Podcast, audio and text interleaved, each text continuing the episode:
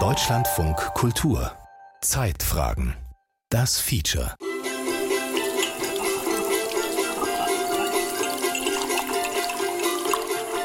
Mit Bereitschaft und gutem Willen, nicht wahr, Rose? Natürlich, Mr. Hudson.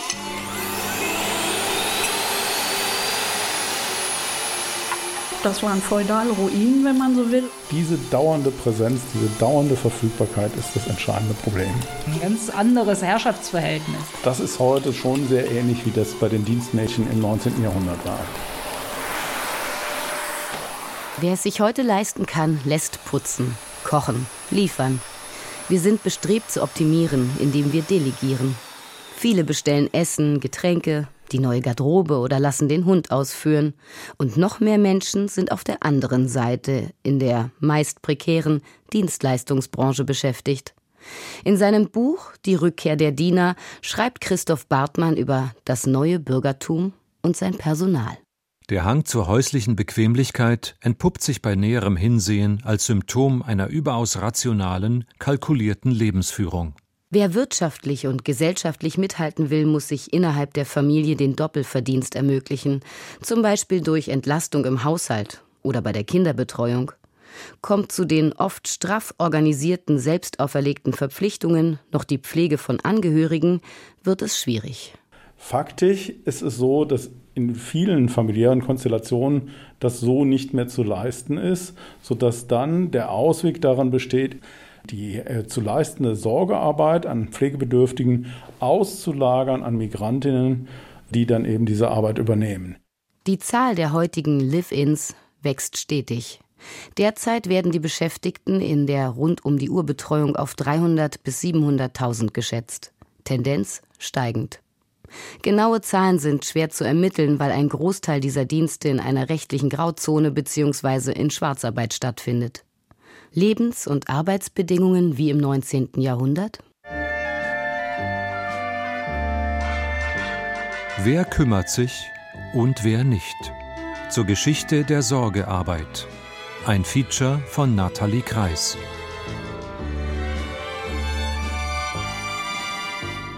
Der entscheidende Punkt, der unsere heutige Zeit mit dem 19. Jahrhundert verbindet, Jürgen Kucker hat das als das Jahrhundert der Dienstmädchen bezeichnet. Der entscheidende Punkt ist die soziale Ungleichheit. Bernhard Emunds ist Wirtschaftsethiker und Leiter des Nell-Bräuning-Instituts an der Hochschule St. Georgen in Frankfurt. Das heißt, wir haben es im 19. Jahrhundert mit einem aufstrebenden Bildungs- und Besitzbürgertum zu tun, das eben in Nachahmung des adligen Lebenswandels gesagt hat, okay, wir brauchen auch Dienstboten und Dienstbotinnen, die bei uns mit eben im Haushalt leben. Nicht jeder kann in einem vornehmen Hause zur Welt kommen. Es muss obere und untere Stände geben. Heißt es im Lehrbuch für Dienstmädchen in bürgerlichen und vornehmen Häusern. Die Arbeiterfamilien haben oft viele Kinder und da langt der Lohn nicht immer für den Unterhalt aller. Deshalb ist es den Eltern erwünscht, ihre Mädchen, soweit sie sie zu Hause entbehren können, als Dienstboten unterzubringen. Dies ist für die Mädchen selbst ein Vorteil. Während sie zu Hause sich vielleicht kaum satt essen könnten und in nicht immer erfreulichen Verhältnissen leben würden, ist in besseren Häusern für ihr Fortkommen gesorgt. Sie brauchen ihre Eltern nicht mehr in Anspruch zu nehmen, können sie vielleicht sogar noch unterstützen. Was die Autorin Else Keltinger 1905 als Win-Win-Situation beschreibt, ist ein Ergebnis der wirtschaftlichen und gesellschaftlichen Entwicklung im 19. Jahrhundert.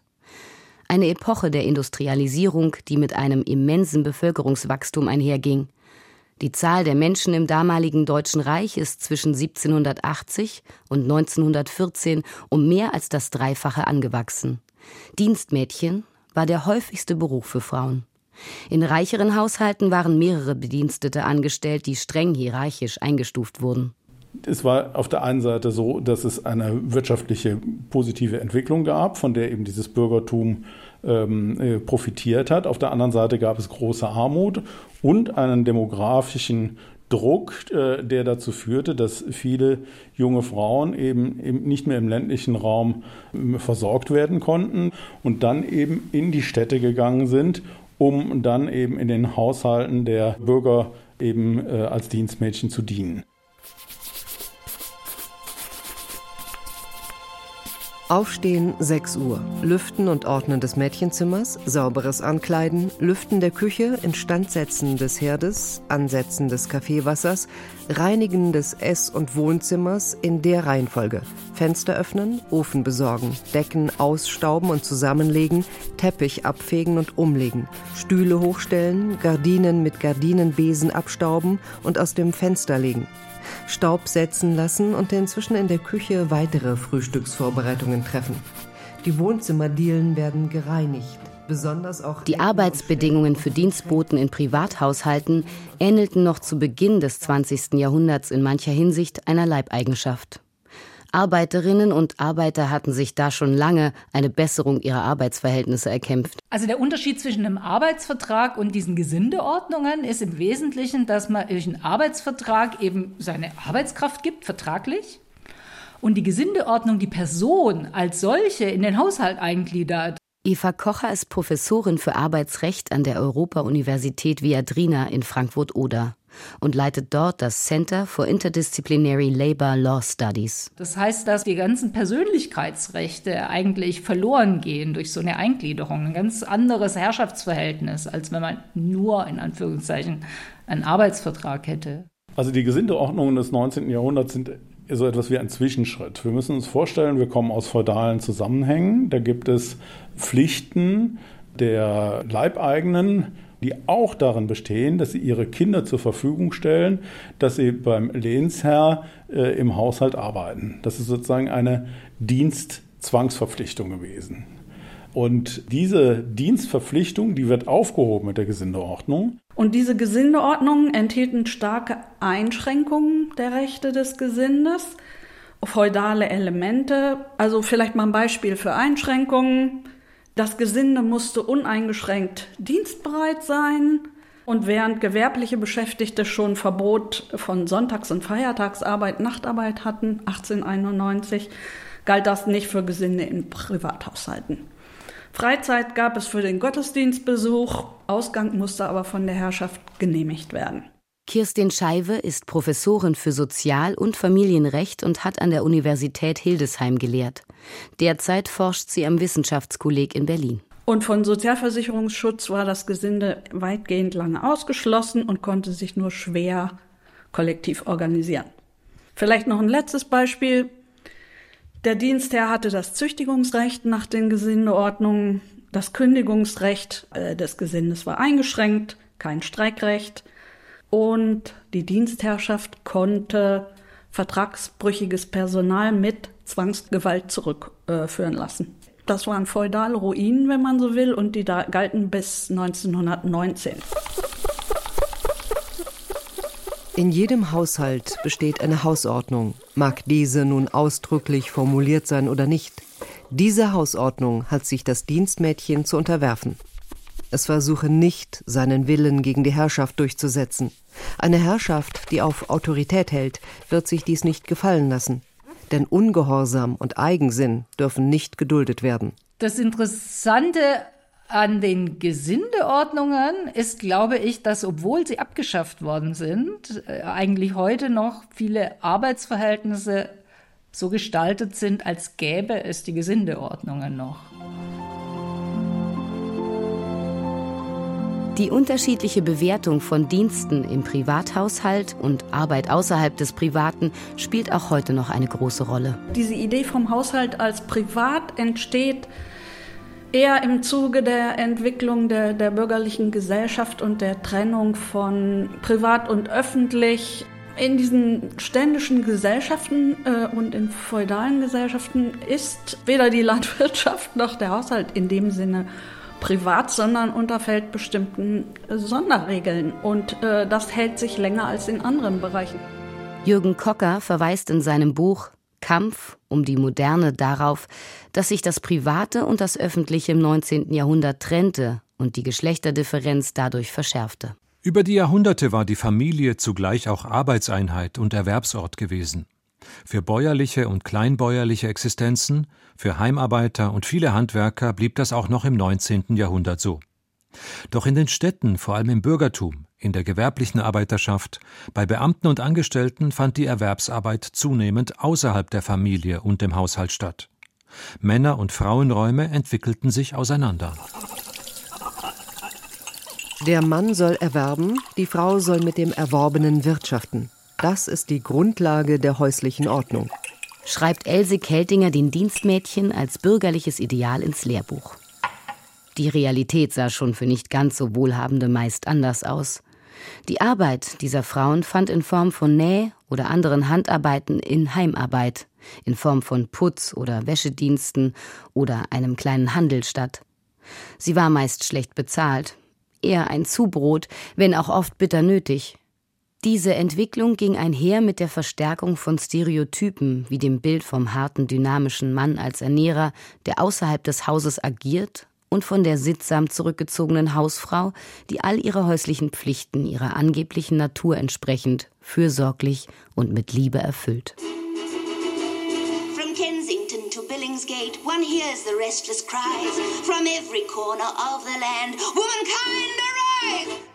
Das Bürgertum des 19. Jahrhunderts brachte gleichzeitig gebildete, kritische und politisch aktive Frauen hervor.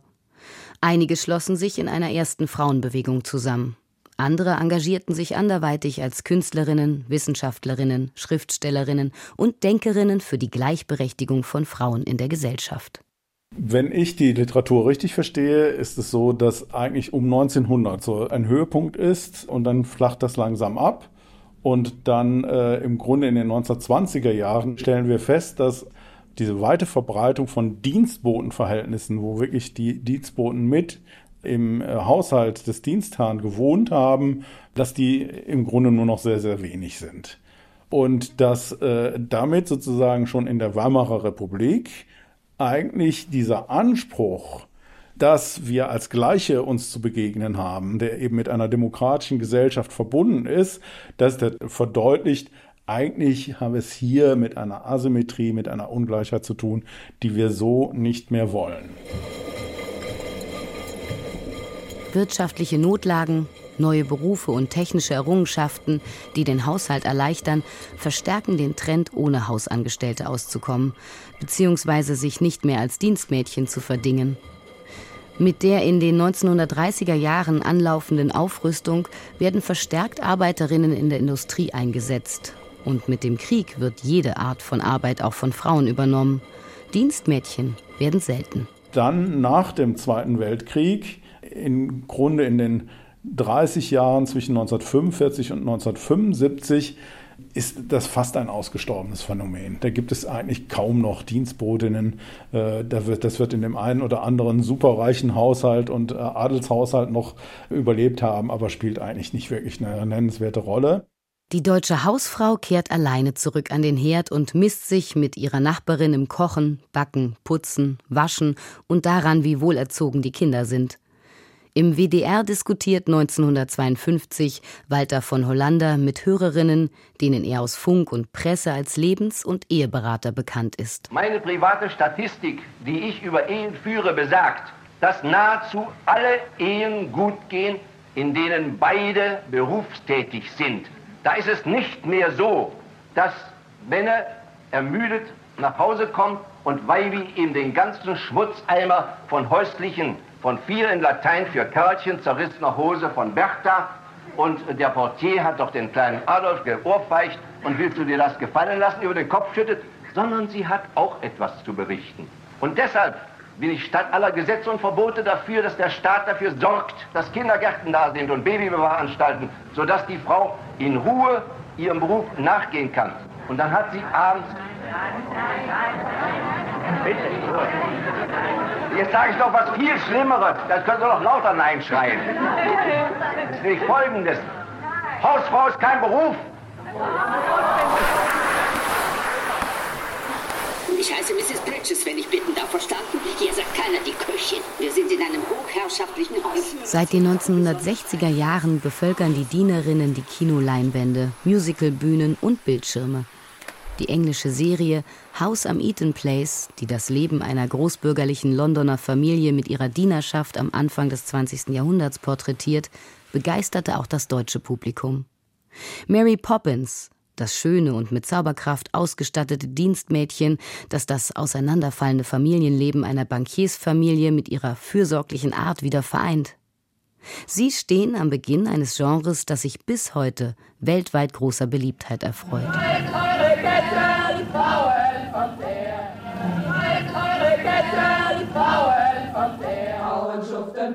Putzen, Bosse ziehen den Nutzen, als als Naturgesetz. Erst die Frauenbewegung der 1970er Jahre und die feministische Forschung nehmen sich der ungleichen Behandlung der Geschlechter und ihren historischen Wurzeln wieder an. Massiv kritisiert haben sie unter anderem die Tatsache, dass die Sorgearbeit auch im demokratischen Nachkriegsdeutschland unbezahlt und in der Verantwortung von Frauen geblieben ist. Mit der Emanzipation von Frauen und der Infragestellung von überkommenen Rollenbildern bleibt dennoch die Frage danach ungelöst, wer die Reproduktions- und Sorgearbeit verrichten soll und wer dafür aufkommt. Seit den 1980er Jahren, erst recht seit dem Fall des Eisernen Vorhangs, werden haushaltsnahe Dienstleistungen wieder verstärkt in Anspruch genommen. Das kommt in Westeuropa vor allen Dingen dann in den 90er Jahren mit der Möglichkeit, eben Migrantinnen aus Mittel- und Osteuropa in westeuropäischen Haushalten arbeiten zu lassen und spielt dann eine große Rolle in Österreich, in Deutschland etwa, aber zum Teil auch in Italien, weil das äh, Pflegesysteme sind, die ganz stark sozusagen auf die Leistung der Familie setzen und da sind dann sozusagen die Live-ins, die Migrantinnen aus ähm, Mittel- und Osteuropa der Ersatz, die Kompensation dafür, dass die Frau des Hauses das eben selber doch nicht mehr tun will.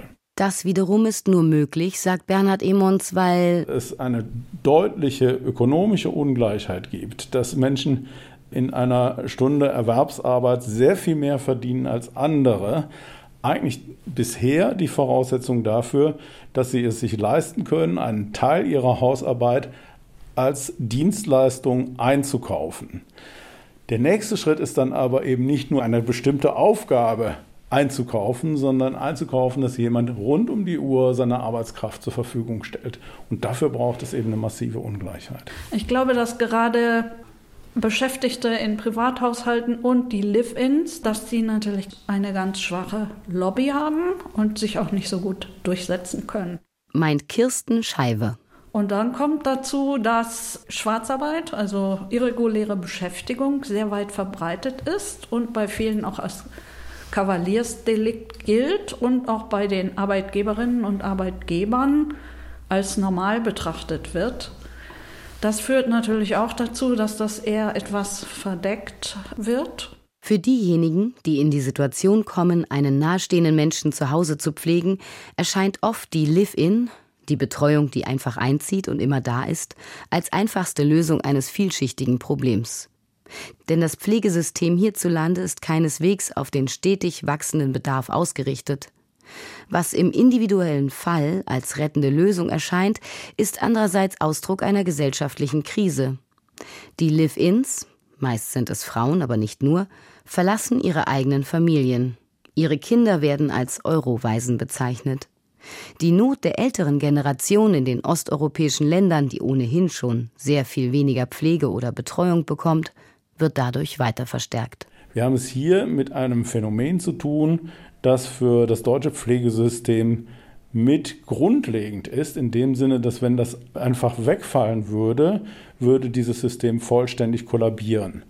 Wenn wir uns das von der Größenordnung her ansehen, dann können wir Pi mal Daumen davon ausgehen, dass in 400.000 Haushalten Live-ins tätig sind und wenn wir schauen, was die an äh, Arbeiten, an Aufgaben leisten, dann ist ohne die Aufsichtspflicht, ohne die Bereitschaftszeit, äh, kann man von etwa 69 Stunden pro Woche ausgehen. Dann müssen wir feststellen, dass ein Drittel der bezahlten Pflegearbeit in Deutschland eben tatsächlich von den Live-Ins geleistet wird. Und damit wird, glaube ich, deutlich, wie wichtig diese eigene Säule äh, innerhalb der Pflegeversicherung ist.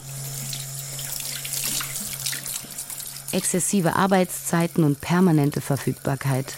Dazu ein Stundenlohn, der weit unter dem Mindestlohn liegt und von dem meist auch noch Kost und Logis abgezogen werden. Es ist nicht schwierig, da Parallelen zum Gesinderecht zu finden. Also die Gesindeordnungen wurden nach der Novemberrevolution aufgehoben und ab 1. Januar 1919 galt grundsätzlich das Arbeits- und Sozialrecht auch für alle Beschäftigten in äh, Privathaushalten und die, äh, die früher unter Gesinde zusammengefasst wurden. Zu dem Zeitpunkt wurde ja auch der Acht-Stunden-Tag eingeführt für alle, aber das galt nicht für Beschäftigte in Privathaushalten. Das wurde davon ausgenommen. Solche Ausnahmeregelungen und die sie stützenden Argumente finden sich in der Debatte bis heute. Sogar in der von der Bundesregierung 2013 ratifizierten ILO-Konvention 189, die völkerrechtlich menschenwürdige Arbeit für Hausangestellte garantieren soll. Die ILO-Konvention 189 ist erst einmal ein großer Fortschritt, weil er sozusagen für all die Arbeitsverhältnisse, die wir jetzt immer als Dienstbotenverhältnisse bezeichnet haben, nämlich dass man im Haushalt des äh, Arbeitgebers mit wohnt, eben diese erfasst und dabei eben Mindeststandards setzt. Nur ist es so, dass zugleich auch der Bundesregierung bei der Ratifizierung der ILO-Konvention 189 klar war, dass die realen Verhältnisse äh, in der Live-In-Pflege dem nicht entsprechen. Deutschland hat eine Ausnahme angemeldet vom Anwendungsbereich der ILO-Konvention. Das ist grundsätzlich möglich nach der Konvention, wenn es den Besonderheiten dieser Arbeit entspricht. Und zwar wurde für Deutschland eine Ausnahme von der Geltung des Arbeitszeitrechtes für Live-in-Beschäftigte in Privathaushalten angemeldet. Tatsächlich gibt es diese Ausnahme im Arbeitszeitgesetz. Das ist aber eine Ausnahme, die ursprünglich entstanden ist für die SOS Kinderdörfer und äh, es ist äh, im Arbeitsrecht umstritten, ob die Beschäftigungsverhältnisse, die Erwerbsarbeitsverhältnisse der Live-Ins unter diese Klausel fallen würden. Ich bin der Meinung, sie gilt nicht, sondern auch für Live-Ins gilt das ganze Arbeitszeitrecht wie für die anderen Beschäftigten auch, weil sie weder eigenverantwortlich tätig sind noch gemeinsam wirtschaften. Also außerdem denke ich, ihre Situation ist nicht familienähnlich. Das wird ja oft als Argument heran angeführt. Es geht um die adäquate Entlohnung einer umfassenden Sorgearbeit, deren Notwendigkeit nicht angezweifelt wird, die aber niemand bezahlen will. Es geht um Wertschätzung und Anerkennung dafür, dass eine Person die Verantwortung für das Wohlergehen einer anderen übernimmt.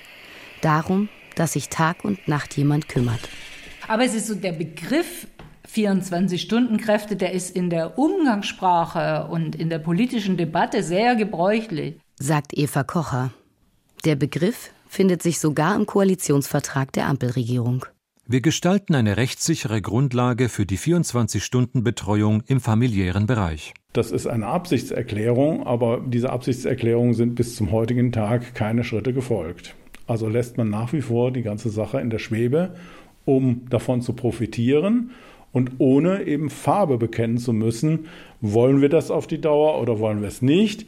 Wollen wir es irgendwie rechtssicher regeln oder wollen wir es einfach so lassen, wie es ist, weil es doch auch ziemlich bequem ist für die Politik, die jetzt hier hohe Kosten sparen kann. Diese entscheidende Säule der derzeitigen Pflege, die auf die billige Arbeitskraft von Live-ins aus dem Ausland gründet, steht rechtlich auf tönernen Füßen. 24 Stunden Verträge ist einfach ähm, etwas, was äh, rechtlich nicht möglich ist. Es gibt meines Wissens nach keine Verträge, die irgendjemanden dazu verpflichten, 24 Stunden zu arbeiten. Das Problem ist, dass durch diese Rede von 24 Stunden bei den Familien die Erwartung entsteht, dass jemand 24 Stunden zur Verfügung steht. Und diese Erwartungshaltung, die widerspricht zwar den Verträgen, aber wenn man erstmal gemeinsam in einem Haushalt ist, dann gilt die Erwartungshaltung und nicht mehr der Vertrag meistens. Das heißt, wir haben es damit zu tun, dass durch diese Live-In-Konstruktion, dadurch, dass eine Person im Haushalt der zu betreuenden Person mitlebt, wir eine dauernde Verfügbarkeit haben. Wirklich der Anspruch ist, immer dann, wenn die pflegebedürftige Person etwas braucht, sei es, dass sie Aufsicht braucht, dass jemand darauf aufpasst, dass sie nicht wegläuft oder etwas anstellt im Falle der Demenz, selbst dann immer muss sozusagen die Live-In präsent sein. Diese dauernde Präsenz, diese dauernde Verfügbarkeit ist das entscheidende Problem. Ist Bernhard Emunds überzeugt. Diese Tatsache, dass wir es hier sozusagen wieder mit einer Asymmetrie zu tun haben, hinter der natürlich eine massive soziale Ungleichheit steht, das ist heute schon sehr ähnlich, wie das bei den Dienstmädchen im 19. Jahrhundert war.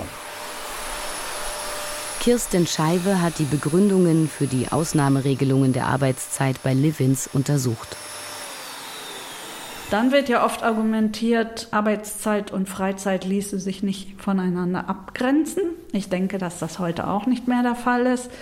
Wenn man nur an die vielen Apps denkt oder an Homeoffice oder so, warum sollte es nicht möglich sein, sich da die Zeiten klar abzugrenzen oder auch sogar zu messen? Oder wenn ich die Tür zumache, habe ich Freizeit und dann kann ich Fernsehen gucken oder weggehen.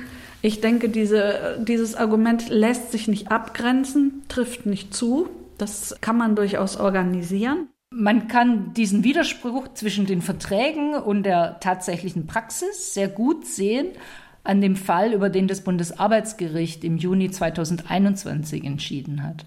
Der Hessische Rundfunk meldet, Dobrina D. hatte im Arbeitsvertrag 30 Stunden stehen und bekam dafür nach eigenen Angaben 950 Euro netto im Monat. Für einen Job, den sie in Wahrheit rund um die Uhr machen musste. Sogar nachts habe die Tür zu ihrem Zimmer offen bleiben müssen, damit sie auf die Rufe der Seniorin reagieren konnte. Dobrina D. ist deshalb bis vor das Bundesarbeitsgericht in Erfurt gezogen und hat dort Recht bekommen in einer Grundsatzentscheidung. Und das Verfahren endete mit der Feststellung, dass auch für Bereitschaftsdienstzeiten, also diese sogenannten rund um die Uhr Dienste, der Mindestlohn zu zahlen ist. Also da sieht man sehr deutlich diesen Widerspruch zwischen den Erwartungen und der vertraglichen Situation und der rechtlichen Situation. Und es wäre wirklich wünschenswert, wenn ähm, häufiger auch wirklich äh, ja, die Rechte durchgesetzt und erstritten werden. Und dann gab es ja auch einen großen öffentlichen Aufschrei. Jetzt sei die Pflege nicht mehr gewährleistet ähm, und man könnte, das könne keiner mehr bezahlen. Also eigentlich war die Rechtslage vorher klar, aber sie wird doch häufig ignoriert oder ja, verdeckt. Berechnet man 24 Stunden mit dem Mindestlohn von gerundeten 12,50 Euro, kommt man am Tag auf 300 Euro, in einem Monat auf 9000 Euro. Der Betrag der Pflegeversicherung, der den Familien zusteht, die die Betreuung selbst organisieren, ist vom Grad der Pflegebedürftigkeit abhängig und liegt derzeit im Höchstfall bei 901 Euro im Monat.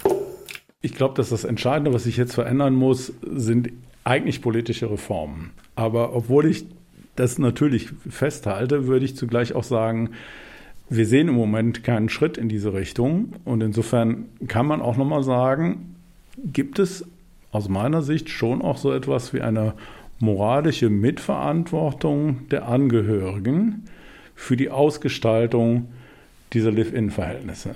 Ich glaube, ein wichtiger Schritt wäre jetzt dahin zu kommen, dass äh, die Angehörigen sich auch selber mitverantwortlich fühlen für das Gestalten äh, dieser Arbeitsverhältnisse und zum Beispiel so etwas führen wie einen Wochenplan. Ich glaube, das große Problem, das dahinter steckt, ist, ähm, dass wie wollen wir gepflegt werden? Wie pflegen wir? Wie viel kann das kosten? Ähm, und das ist ja auch eine Debatte. Wie geht es weiter mit der Pflegeversicherung? Wie wollen wir das organisieren? Wer muss wie viel bezahlen? Und wenn man das jetzt einfach nur in die Privatheit abschiebt oder dort belässt, ähm, ja, dann versuchen Menschen natürlich irgendwelche praktikablen Lösungen zu finden. Mir ist es wichtig zu betonen, dass diese Situation nur befriedigend gelöst werden kann, wenn es ein größeres pflegepolitisches Konzept gibt. Denn äh, wir werden es nicht schaffen, ähm, die Pflege von alternden Gesellschaften so zu regeln, dass jeder Person eine Frau aus dem Ausland äh, an die Seite gestellt wird. Our daughters, daughters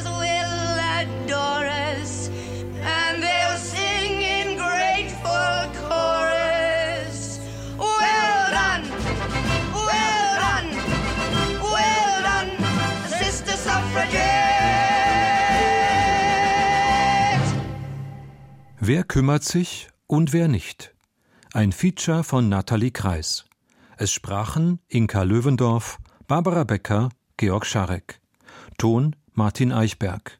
Regie die Autorin. Redaktion Martin Hartwig. Eine Produktion von Deutschlandfunk Kultur 2023.